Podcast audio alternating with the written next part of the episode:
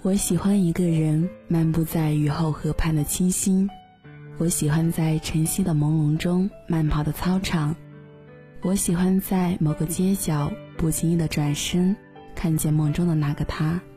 可是，我更喜欢沉浸在音乐和文字的世界中。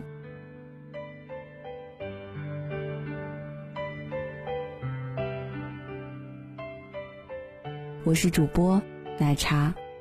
我和你一起相约在音乐的世界中。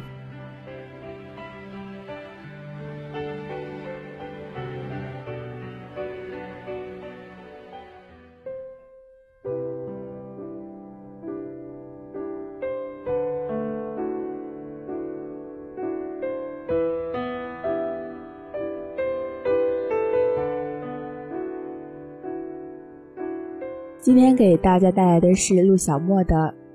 是什么让我们不再联系？我初中有个非常好的朋友艾叶，互相穿过对方的衣服，用过对方的牙刷，甚至同床共枕。那时候初中生活很枯燥，平常也没什么娱乐项目，网络也不像现在这么普及，所以大家在一起聊天的时间很多。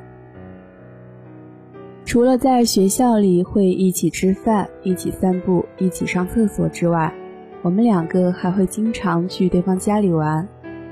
有时候玩的晚了，就直接过夜不回家了。我爸妈还因此取笑过我们，说我俩是双生花，前世应该是姐妹，今生投胎到不同的家庭，硬生生被拆开了。初二结束的时候，全校要进行分班。这个消息传到我们耳朵里的时候，两个人的心情都很糟糕。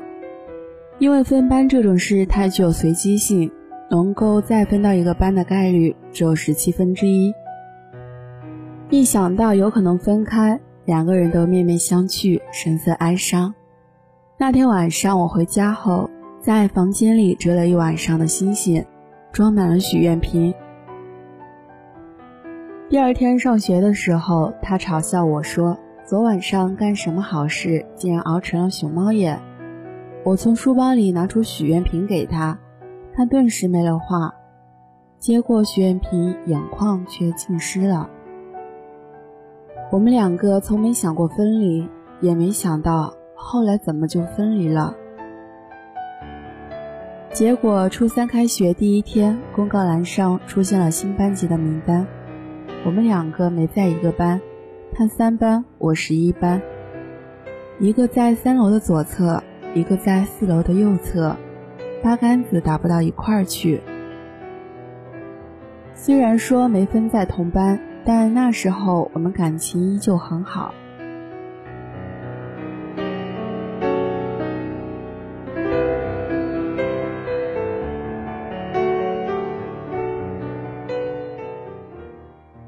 刚刚到一个新的班级，很多人都是陌生的。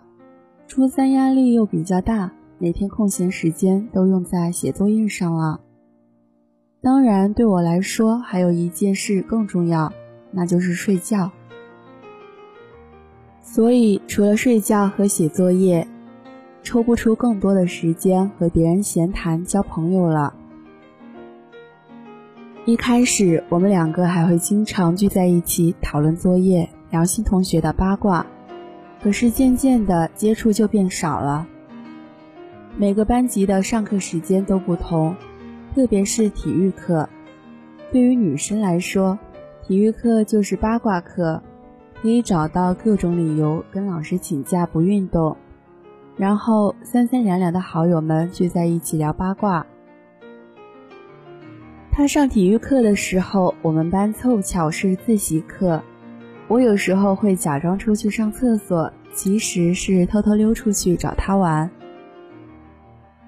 一开始我还挺肆无忌惮的，结果有一次不小心被班主任逮个正着，我也就慢慢归心自习了。我们当时约定好说考同一所高中，以后还能在一起玩。结果那年我超常发挥，考到了我们县上一所重点高中。他却因为家里出了点事，没能好好发挥。我们那的县城很大，城南城北的车程是一个多小时，而我去了城南，他去了城北。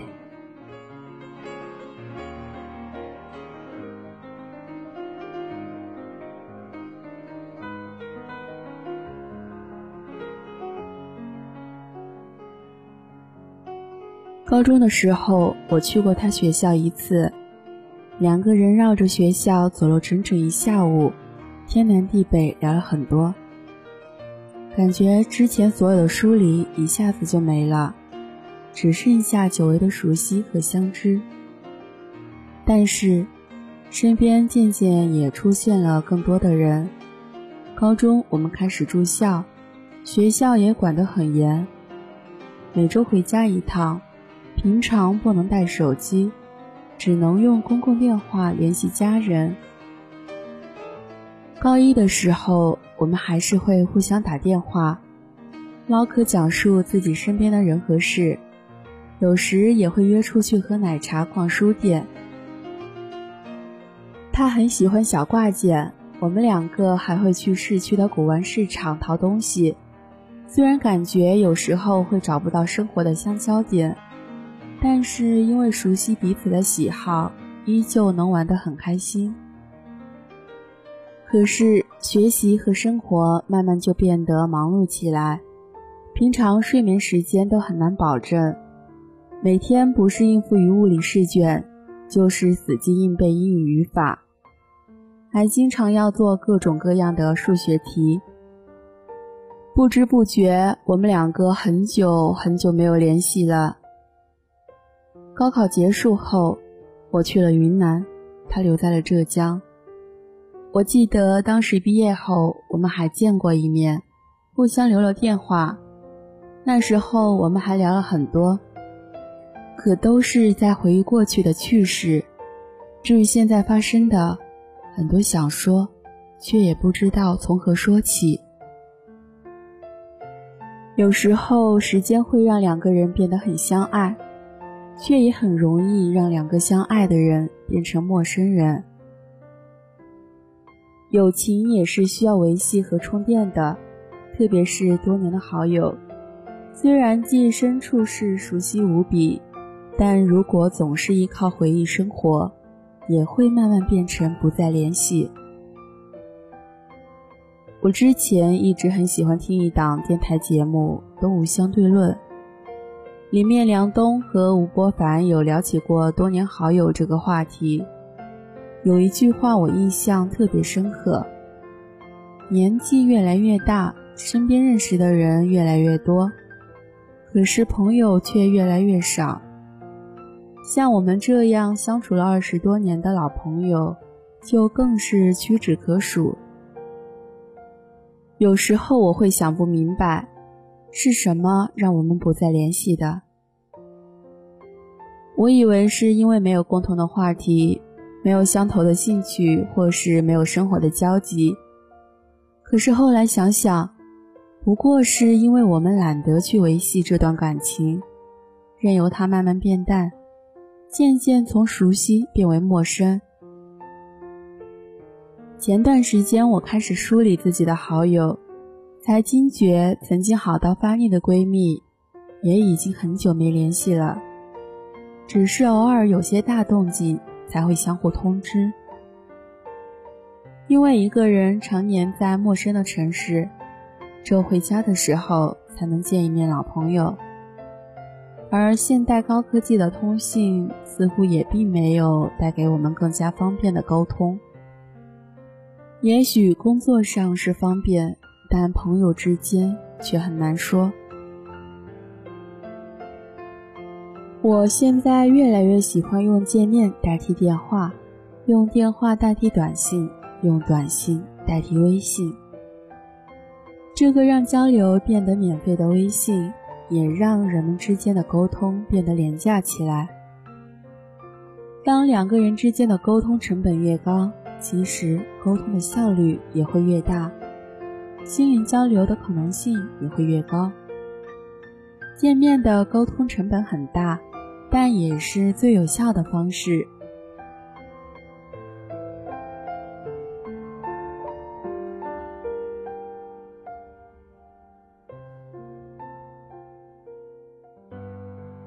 去年寒假，我约见了高中时的一个玩伴，我们有四年没见面了，但那个下午我们聊了很多，用一下午的时间把各自四年的时光分享给彼此，陌生而又熟悉。然后两个人还笑道：“微信上一直说有时间聊，还是见面聊的爽快。”他还说。如果我要是没提议咱们见面，那就真的不太可能有时间聊了。我以前常常把联系老友当做一件重要但不紧急的事情，但我也总是在处理重要紧急的事情。等我喘息下来时，还是会想，以后有机会再联系吧。可其实我知道，这个有机会。有时间以后，都是很难实现的。是什么让我们不再联系？不是距离，不是话题，也不是交集，而是我们再也拿不出年少时那份血气方刚，那份闲情雅致，那份平静如水的心性。愿意抽出时间和一个人简单聊聊生活琐事。聊聊未来和梦想。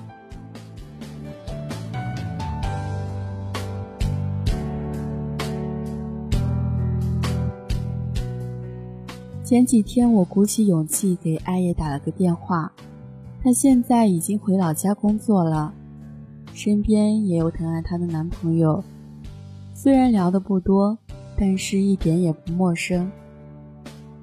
我在电话里说。等我今年寒假回去的时候，一定要再去我们以前最喜欢的那家奶茶店，然后逛逛旁边的旧书店。他笑着说：“好呀，好呀，我等你回来。”我始终希望未来我的生活还有你们的参与，你们还要当我孩子的干爸干妈，等年老的时候还要一起晒太阳，牵手跳广场舞。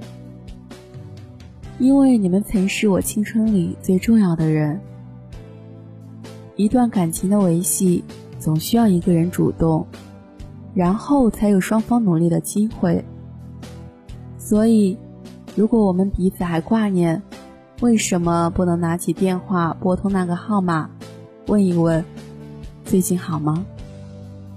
然后依旧可以疯癫的陪伴度过某个周末的午后。